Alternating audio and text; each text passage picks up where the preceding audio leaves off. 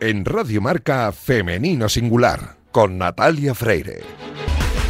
Muy buenos días y bienvenidos a Femenino Singular, el programa que escucháis ahora mismo en la sintonía de Radio Marca. A los mandos técnicos me acompaña Daniel López Cantador, que ya está haciendo que todo suene a la perfección. Y este es el programa número 220 y lo comenzamos con la intención de dar espacio y voz a las mujeres de nuestro deporte. Poco a poco vamos avanzando hacia la igualdad, pero aún queda camino por recorrer y queremos hacerlo juntos. Y juntos estamos también aquí en Radio Marca para recuperar la memoria de esas grandes mujeres que hicieron historia en el deporte a principios del siglo XX. Y para hablarnos de ello, tenemos aquí en Femenino Singular al historiador Jorge García. Arrancamos ya.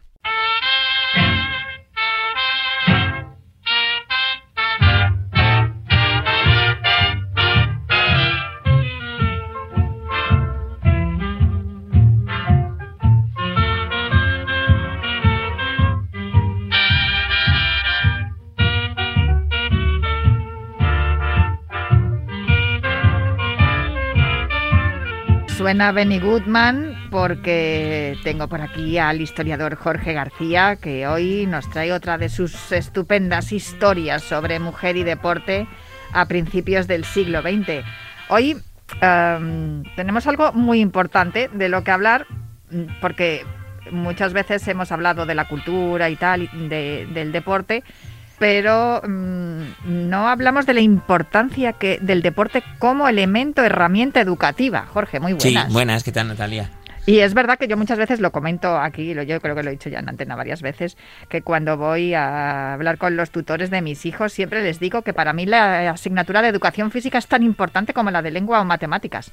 No solo por la actividad física, que ya se sabe lo de mente sano en cuerpo sano, sino por también por todos esos valores y, bueno, por la disciplina, la entrega, el esfuerzo, el espíritu de equipo que se traslada a través de, la enseñanza de la educación física. Esto es algo que comprendieron también las mujeres eh, de principios del siglo XX. Y el primer nombre que se me viene a la memoria, porque hablamos de ella en concreto por esa actividad, fue, es el de Lucinda Moles, pero no es la única. No, no fue ni la única ni, ni la primera. La verdad que Lucinda tuvo una gran importancia eh, en la educación física pero hubo otras antes y también otras después que, también aportaron su granito de arena a, un mundo que es tan necesario como la educación física, porque eh, es verdad que aquí casi siempre hablamos de deporte, de modalidades deportivas, de competiciones, pero yo creo que la base al final de todo es la educación física. Y si no tenemos una buena educación física desde pequeñitos, es muy difícil luego poder practicar deportes de manera pues eh, competitiva, ¿no?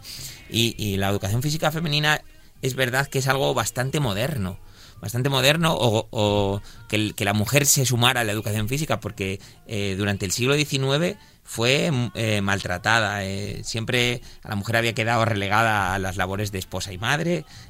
si el patriarcado siempre, siempre la había obviado en todo, en la mayoría de, escritos sobre la importancia de la preparación física, de la entrada de la mujer en, ya digo, en los gimnasios, en la en el desarrollo muscular y, la, e-, e-, era poco femenino, ¿no? Era poco femenino, como, esa desafortunada frase que oímos de vez en cuando, todavía se sigue escuchando lo de sobre el fútbol femenino, que no es femenino ni es fútbol. Pues sí, la Pero yo por eso no, cuando hablo de, fútbol eh, practicado por mujeres, nunca o procuro no decir fútbol femenino, aunque bueno, es una expresión que ya se ha se ha, se ha instaurado, ¿no? Ya es una expresión que utiliza todo el mundo, pero, prefiero decir la liga femenina o la categoría femenina. Es un error. O un equipo femenino de fútbol. El deporte no tiene género. Exacto. Gracias, Jorge. tiene, tienen género son las categorías, pero, pero no el deporte en sí ni ninguna modalidad. Pero sí que es cierto que históricamente las mujeres que han practicado deporte se les ha eh, etiquetado como mujeres poco femeninos, marimachos y estas cosas lamentables que, por pues cierto, ya estamos desterrando el si lenguaje. estamos en 2021 y se sigue eh, pensando así, imagínate qué le sucedía a las mujeres pues de, por ejemplo, de, de 1850 a 1860 o, o, ya incluso te digo en 1910 que es cuando empieza a haber ese cambio y es cuando se empieza también a ver eh, que la mujer necesita también tener su educación física y necesita eh, tener todo ese acceso al, mundo de la, de la cultura física. Y bueno, esto, fíjate, ya en 1790 eh, Josefa Mari Borbón y después ya en el siglo XIX Concepción Arenal y Emilia Pardo Bazán ya lo reivindicaban porque no había nada, porque la mujer no podía acceder a, a la educación física, no, no podía eh, estaba casi siempre toda, toda esta preparación está eh, vinculada al mundo militar. Se, se, enfocaba con carácter militar al entrenamiento bélico y entonces la mujer por sistema quedaba relegada de, de ese entrenamiento. Es curioso que se, se, la, se, la, relega del deporte y también de la cultura, porque es verdad que, bueno, ya no hablamos ya de los derechos de a la hora de votar y todo esto, pero sí que es cierto que va un poco unido, ¿no? El Sí. que lo de ir al colegio y lo de pues, el, el, menor tiempo posible porque te tienes que casar Sí, y ser una fiel y es. buena esposa. El siglo XIX es, eh, bueno, las mujeres que eran consideradas como seres ins- insignificantes, frágiles, delicados, eh, carentes de intelectualidad. Eh, el ya te digo, el único destino era ser madre y esposa y, y eso poco a poco se fue pidiendo, se fue reivindicando. Y es cierto que hubo aquí, por ejemplo, la escuela de, de profesores y profesoras de gimnástica que surgió en Madrid en 1887. Era, o se intentaba que fuera, eh, la Universidad de la Educación Física. Es decir, que se formaran ahí los profesores que después iban a los colegios e institutos a, a dar la clase de Educación Física. Bueno, pues eh, en esos cinco años que duró ese, ese proyecto pionero, hubo eh, cinco o seis mujeres que ya accedieron, que, que entraron eh, a, ese, a esa institución, que se, que se formaron como profesoras y, y bueno, ahí empieza un poquito el cambio, ya se empieza a ver que también eh, las mujeres necesitan, tienen que entrar en, en ese, en ese mundo y, y había habido casos anteriormente. Había habido pequeñas pioneras, como Teresa Castellanos, que era una maestra de esgrima, que fundó en Madrid, eh, tenía un gimnasio y se dedicaba a dar clases. O sea, la podemos considerar como la primera mujer profesional del deporte que hubo en España. Pero eran, eran casos muy aislados. Eh, lo normal es que no se formaran muchas mujeres en el mundo de la educación física y que tampoco hubiera muchas profesoras en los, en los colegios. Y esto empezó a cambiar a partir de- del siglo XX, en 1910.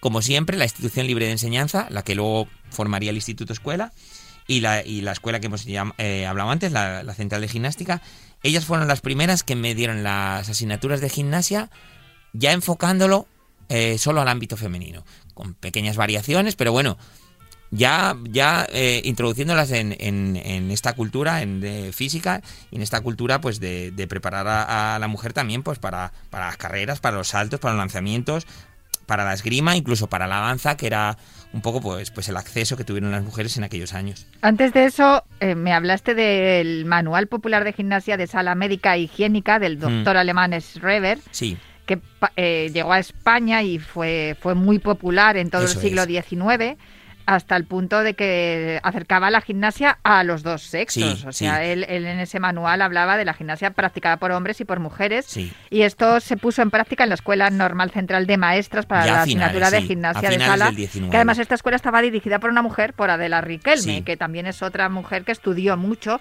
la educación física y cómo trasladarla a la educación en general. Sí, ya te digo, esto, esto ya sucede muy, muy a finales del 19. Eh, era una época en la que, bueno, pues al final eh, es verdad que estaba, volvemos a, insistimos en lo mismo, estaba dirigida a la clase aristocrática y burguesa, pero bueno, es un comienzo, es un inicio. Es que no podemos olvidar que todo lo que pasaba en la aristocracia y en la burguesía luego se trasladaba al transmitía, resto de las clases de la sociedad, Claro. porque claro, las otras mujeres que las veían, veían pasar a una mujer que era, eh, realizando una actividad que no era propia de las mujeres en aquella época y ellas decían, yo por qué no puedo hacerla, yo Claro. también la quiero hacer. Y aunque tardaron, aunque les costó 20, 30 años, pero bueno, al final mm, todo el mundo llegó a tener ese acceso tanto a la educación física como al deporte, todas las mujeres. Y, es verdad que, bueno, eh, eh, con, con esta, con estos inicios eh, en, el- en la escuela de maestras, también sirvió para que pues esa gimnasia que normalmente era la gimnasia sueca que se había importado de, de esas de mm, esa escuela centroeuropea pues se transmitió en gimnasios privados ¿no? en Madrid y Barcelona tenían gimnasios y ahí acudían las primeras mujeres esto que conllevó pues que poco a poco se trasladara a los institutos a principios de siglo y hubo dos mujeres, tú has dicho una al principio, que se convirtieron en las verdaderas impulsoras de la educación física en España. Fueron Cándida Cadenas y Lucinda Moles, Sí. que las dos fueron becadas a Estados Unidos para que aprendieran toda la educación física que se aprendía allí, para que conocieran todos los nuevos métodos de entrenamiento y demás. Y todo eso se trasladó luego a los colegios españoles. Y, es curioso porque además fueron listas, fueron listas y supieron em, orientar este, esta actividad, esta educación para que no se les pusieran muchas pegas, porque es, es curioso porque lo que decían es que haciendo ese ejercicio físico, se consideraba eh, eh, que, era una posibilidad de que las mujeres pudieran dar a luz hijos más sanos, más robustos y mejores. Claro. Porque claro, si tú estás bien físicamente, pues vas a ser mejor madre, vas a poder también criar mejor a tus hijos y va a ser más fácil también que tus hijos salgan más robustos. Era como la, teoría eh, higienista que se llamaba en aquellos años, a principios del siglo, y era, era esa teoría que era también ciertamente un poco machista, ¿no? Pero, pero bueno, Ya, pero era una manera de decir, bueno, mira, esto lo vamos a meter como sea, para que nos den el visto bueno. La, la, visión de esa cultura era mejorar la raza. Eh, se utilizó también mucho eso, eh, por ejemplo, en Cataluña para, para el movimiento nacional suyo, ¿no? Y, y, se buscaba eso, madres fuertes que, que pues, aportaran a, los hijos pues esa raza, ¿no? Esa potencia de, de la raza.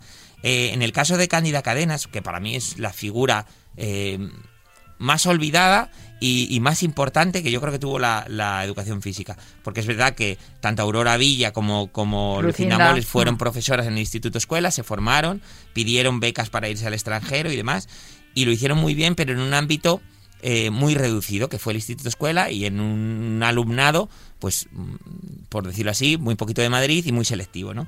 Pero el caso de Cándida Cadenas ella se va en el 28, se, se va en los años 20 a Estados Unidos, vuelve en el 28, eh, es destinada a Zamora, pero desde Zamora convoca los cursos de profesoras, da conferencias, transmite todos esos ideales que aprendió en Estados Unidos y durante la República se sigue forjando, eh, eh, se sigue formando en el extranjero. Se va a Suiza, Inglaterra, Finlandia, incluso a la Alemania nazi durante la época de la guerra.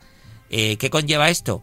Que una vez que termina la guerra civil, pues eh, a, Cándida eh, se la elige, digamos que es la, persona más adecuada para que la mujer del régimen de franquista, de, en, aquellos años sección femenina, la que gestionaba todas las mujeres. La sección femenina de Falange. De Falange. Ah. Eh, la elige a ella para que forme a las nuevas profesoras, para que forme a las nuevas deportistas, para que forme a, a las mujeres en el ámbito de la educación física y eso lo hace junto a Luis Agosti, que también había sido profesor del Instituto Escuela. Y ella es la que, pues la que al final transmite todos los valores de la educación física que hay que, hay que reconocérselo, eh, la sección femenina de Falange tuvo muchísimos años eh, de formación, formando a las mujeres, formándolas físicamente, y bueno, pues también eh, hay que destacar esto y poner en valor el, trabajo y, la importancia de, de, Cándida Cadenas en la educación física española, sí, sí que aunque estaba, digamos, em, eh, ¿cómo se dice? Disfrazada de vamos a, hacer buenas mujeres que tengan hijos sanos y robustos, pero, en realidad, en el fondo, la, pretensión de, todas estas mujeres es que las mujeres pudieran acceder a la educación física y pudieran realizar ejercicio físico con todas y práctica deportiva, sin duda que al final muchas veces, de esto fíjate, me viene siempre el ejemplo de, de Leni Riefenstahl, que al final no le quedó otro remedio que ajustarse a las pretensiones de Hitler, pero ella era una artista, ella lo que quería era hacer su arte y bueno, pues si te tienes que plegar a las pretensiones de los dictadores, pues hombre, tampoco es que creo que haya muchas opciones. En esa época creo que no había muchas ni para Lenin ni para Cándida, así que bueno, eh, de un modo o de otro eh, hay que agradecerles tanto tanto su, su bueno su iniciativa ¿no? de, para poder trasladar la, educación física también a las mujeres, algo que se, se había negado hasta entonces. Pues muchísimas gracias, Jorge. Qué interesante todo lo que nos cuenta. Es que además, claro, estamos, estamos estudiando la historia a través de la mujer y el deporte, pero estamos estudiando la historia. Así pues que, pues nada, para que veáis que esto también es educación, conocimiento y me encanta esta sección, Jorge. Qué, qué alegría tenerte esta temporada con, con nosotros aquí en Radio Marca, en Femenino Singular. Hasta el próximo sábado. Hasta luego. You see now. El pasado miércoles 26 de mayo, Iberdrola, uno de los patrocinadores que más ha apostado por la mujer en el deporte, reunió en su sede de Madrid a 11 deportistas olímpicas y paralímpicas que estarán en Tokio representando a España, para trasladarles toda la energía, nunca mejor dicho, tratándose de Iberdrola, en esta nueva aventura olímpica. El presidente de la compañía, Ignacio Galán, estuvo acompañado del embajador de Japón, Iramatsu Kenji, el presidente del Comité Olímpico Español, Alejandro Blanco, y el presidente del Comité Paralímpico Español, Miguel Carballeda. Allí estuvieron Carolina Marín, Laura García Caro, Elizabeth Cesario, Teresa Portela, Bea Pérez, Miriam Casillas, Eva del Moral, María Sao, Sandra Sánchez, Loida Zabala y Desiree Vila. Y salvo con Carolina Marín, que llevaba mucha prisa, pudimos hablar con todas ellas en femenino singular. La primera en atendernos fue la marchadora Laura García Caro, que estrenaba título europeo en los 20 kilómetros marcha, logrado el pasado fin de semana. Laura García Caro, ya eh, tenemos los juegos ahí, parecía que no iba a llegar nunca, pero por fin llegan. Sí, por fin. La verdad que hace justamente dos semanas pues conseguí la clasificación en el Campeonato de Europa por equipos y bueno, fue un gran día, además hice marca personal y medalla de bronce y, nada, ya, ya se hace realidad. ¿Tienes algún objetivo para los Juegos Olímpicos o simplemente disfrutar y quedar lo mejor posible? Pues me encantaría estar en los puestos de, de finalista y dentro de ellos pues lo más arriba posible. Las pruebas de asfalto no se van a hacer en Tokio, se van a hacer en Sapporo. ¿Os da un poco de penita no estar en la Villa Olímpica a los que a los atletas que vais a estar en las pruebas de asfalto? Pues un poco sí, la verdad, mentiría si dijera que no, pero por otra parte eh, sé lo que es competir en condiciones muy duras de humedad y calor y creo que lo agradezco bastante el poder bajar un poquito eso, esos niveles de, climatología. Nos acordamos de lo que sufriste en el Mundial, nos acordamos perfectamente, así que mejor en Sapporo, aunque no viváis ese, ese ambiente ¿no? de la Villa Olímpica. Sí, la verdad que sí. Pues muchísimas gracias, Laura. Gracias a vosotros, un saludo. Después nos atendió la promesa del balonmano español y subcampeona del mundo, Eli Cesario. Elizabeth Cesario, de la selección española de balonmano. Hemos esperado mucho para los Juegos Olímpicos. Vosotros habéis conseguido la clasificación no hace demasiado tiempo, pero al final la espera ha sido igual de larga que para el resto de deportistas. Me imagino que estos escasos dos meses que os quedan se os van a pasar rápido. Sí, eso es. La verdad que nosotras, bueno, pues empezamos con la fase del preolímpico antes de pandemia, pero justo cuando estábamos en concentración, pues, pues anunciaron pues, que estaba habiendo una pandemia y tuvimos que parar. Y prácticamente hace unos meses que, que hicimos el preolímpico, la verdad que fue unos partidos súper intensos, pero que hicimos una preparación tremenda. Yo creo que, pues bueno, conseguimos al final algo que para nosotros es súper importante. Yo creo que vamos pues sin presión alguna. Y al final los, los éxitos conseguidos anteriormente están ahí y nosotros yo creo que tenemos el listón muy alto y y bueno, venimos de un, mundial donde hemos obtenido una plata y yo creo que es algo que también nos beneficia mucho, donde tenemos muchas ganas y estamos trabajando muy bien. Ahora pues en verano va a ser una preparación muy dura también y muy intensa, unos dos meses pues seguramente de muchos entrenamientos, pero bueno, yo creo que, el espíritu de las Olimpiadas no, no se consiguen todos los días, ¿no? O están ahí yo creo que prácticamente durante el trabajo del día a día y bueno, pues con mucha ilusión y muchas ganas de, de poder estar ahí y poder afrontarlo de la mejor manera, la verdad. Ahora estos días que os faltan, ¿cómo los afrontáis? ¿Estáis más nerviosas? ¿Hacéis terapia de grupo? ¿Cómo hacéis?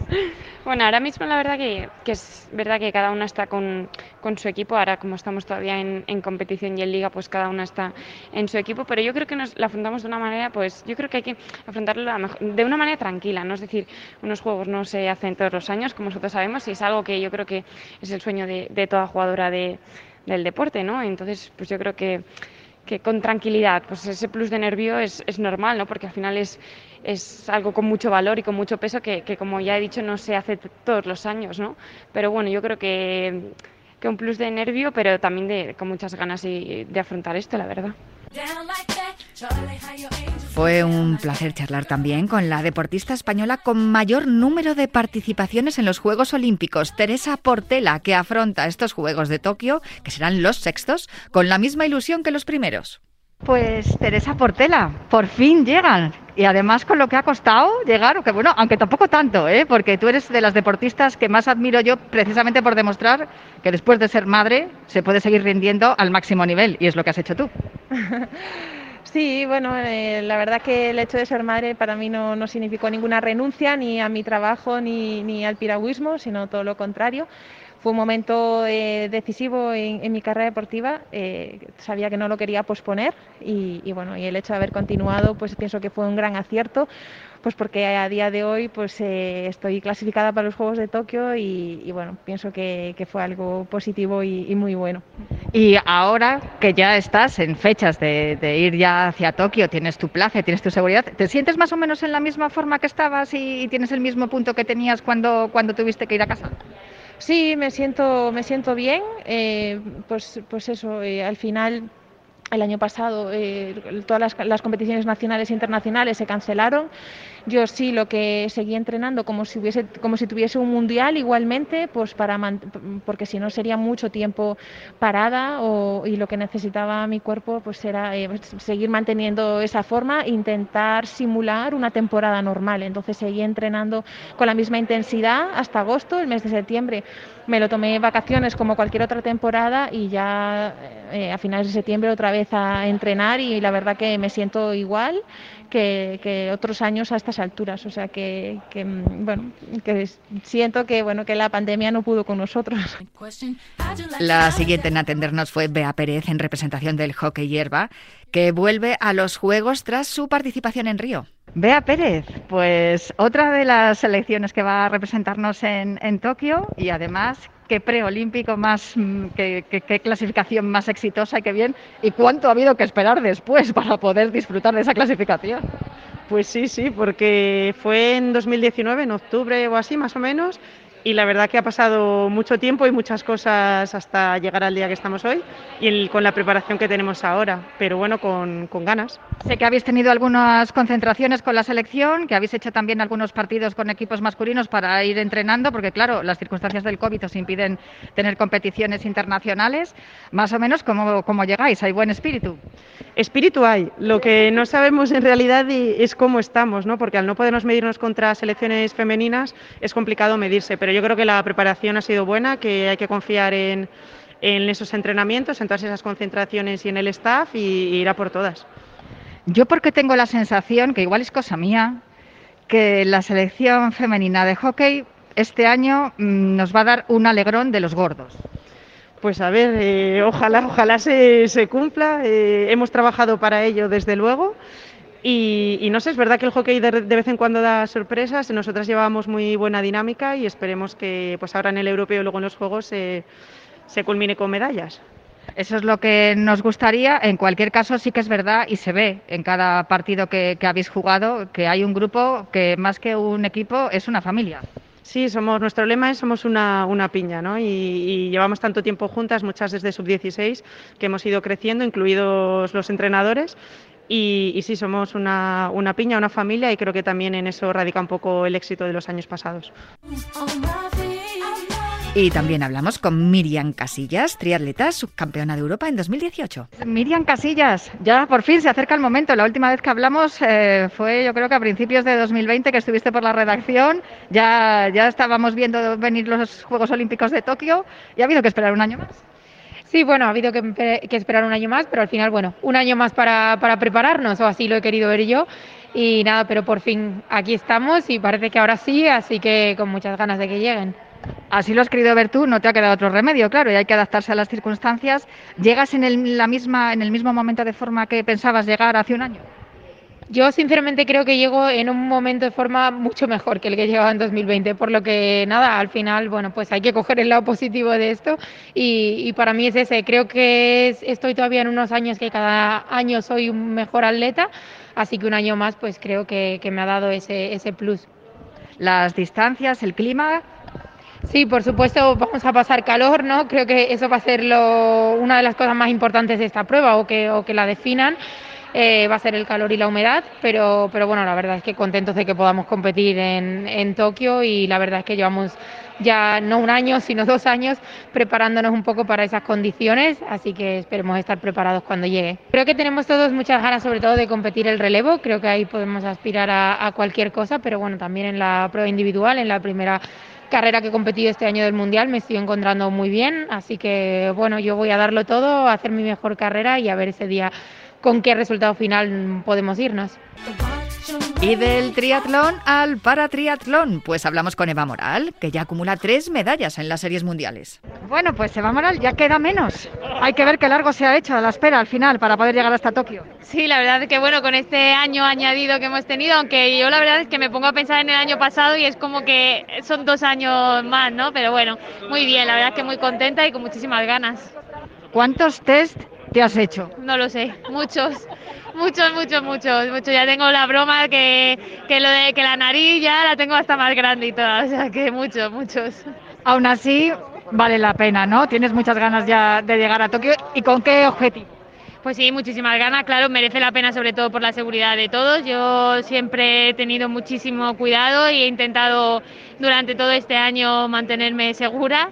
Y bueno, pues con qué intenciones, con las intenciones, con las mayores intenciones, las mayores expectativas, intentarlo dar todo, disfrutarlo y, y nada, si nos podemos traer una medalla, pues mejor que mejor. Así me gusta, eso es lo que quería. Hay veces que no os lo quiero preguntar porque, claro, supone un poco de presión, pero si tú me lo dices, yo me lo creo. Sí, hombre, es presión, obviamente, es muy difícil. Está, yo soy consciente de que la medalla está cara, pero oye, yo entreno día a día para ser la mejor y si luego cuando llego a la competición sale todo ese entrenamiento, pues será, será así.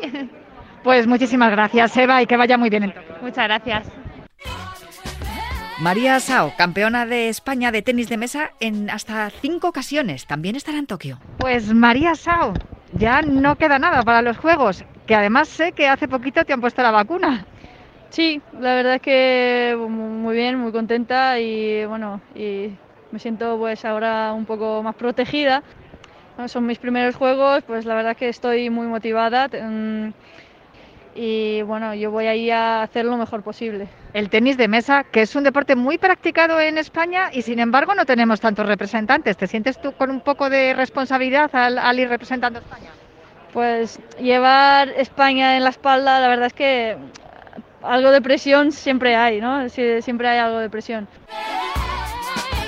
Y Sandra Sánchez, la mejor karateca de la historia con seis oros europeos consecutivos, conoce bien la cuna del karate Japón y a ella la conocen bien allí. Por eso el embajador japonés le regaló una prenda tradicional, el Aori. Sandra Sánchez, em, Aori se llama, ¿no? Aori se llama lo que te han regalado. Sí, sí, sí, sí. Yo, eh, o sea, conocía los kimones y tal y el Aori es como la chaqueta, sí, es un poquito diferente y súper bonita además.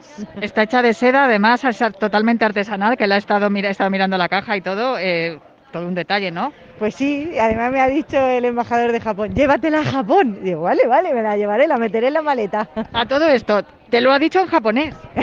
no, no sé tanto japonés. Yo se estaba viendo hablar y digo, no me puedo creer que Sandra sepa ya japonés. No, no, no. Me puedo presentar, darle las gracias, los buenos días, pero no llego a tanto. Tengo que seguir estudiando. Menos de 60 días nos quedan ya para empezar los juegos, por fin. Por fin, sí es verdad que vamos tachando días en el calendario, cada vez lo vemos más cerca y significa que sí, que está ahí y que, y que ya vamos. Y cómo no, hablamos con la seis veces campeona de España y veterana en los Juegos Paralímpicos con tres participaciones, Loida Zavala. ¿Es posible que estos sean los juegos que más vayáis a disfrutar los deportistas en general y tú en particular? Seguramente sean los juegos menos emocionantes por el hecho de que no hay público. El público para nosotros es súper importante porque nos da muchísimo ánimo, pero bueno, al final tenemos esos recuerdos de los anteriores juegos y eso es lo que con lo que nos tenemos que quedar emocionalmente para poder recordarlo en ese momento de la, competición. La última vez que hablamos estuvimos hablando de tu fundación. ¿Qué tal? ¿Cómo van las cosas? Van muy bien con la fundación. Estoy súper feliz de poder haber ayudado al hospital, y, pero sobre todo de ver en redes sociales cómo le, eh, levantan pesas allí en el hospital, cómo están todos súper ilusionados y ahora varios de ellos están preparando el Campeonato de España de dentro de un mes y pico. Y para mí sería súper emocionante que en algún momento alguno de ellos pueda conseguir una medalla internacional, así que ojalá. Por último, hablamos con la más joven de todas, la atleta Desiree Vila, que con un salto de 4.17 ha conseguido la mínima para estar en sus primeros Juegos Paralímpicos. Hay que ver lo que ha cambiado tu vida para bien cuando ese cambio parecía que era para mal. Sí, sí, antes lo comentaba con las, con las compis que, bueno, hace cinco años yo estaba viendo los Juegos de Río por primera vez en, en la televisión, los Paralímpicos, que nunca me había fijado hasta que a mí me tocó eh, aceptar mi discapacidad no, no me había fijado en que existía el deporte adaptado y ahora pues mira, forma parte de mi vida y me ha dado muchísimas alegrías. Van a ser tus primeros juegos, eres muy joven, no van a ser los últimos. No van a ser los últimos desde luego, porque es que además yo a los Juegos de, de Tokio pues eh, voy pues eso, con ganas de, disfrutar, de mejorar mi marca, de aprender muchísimo de mis rivales y sabiendo que, que mis juegos serán los de París. Una maravilla contar dentro del deporte español con mujeres que tienen tanta proyección y tanta veteranía todo junto. Pudimos hablar con ellas en la reunión que hubo en Iberdrola el pasado miércoles y aquí en Femenino Singular os lo hemos contado. Ahora os dejamos con toda la programación de Radio Marca, pero recordad que os esperamos el próximo sábado aquí en la sintonía de Radio Marca para seguir hablando en Femenino Singular.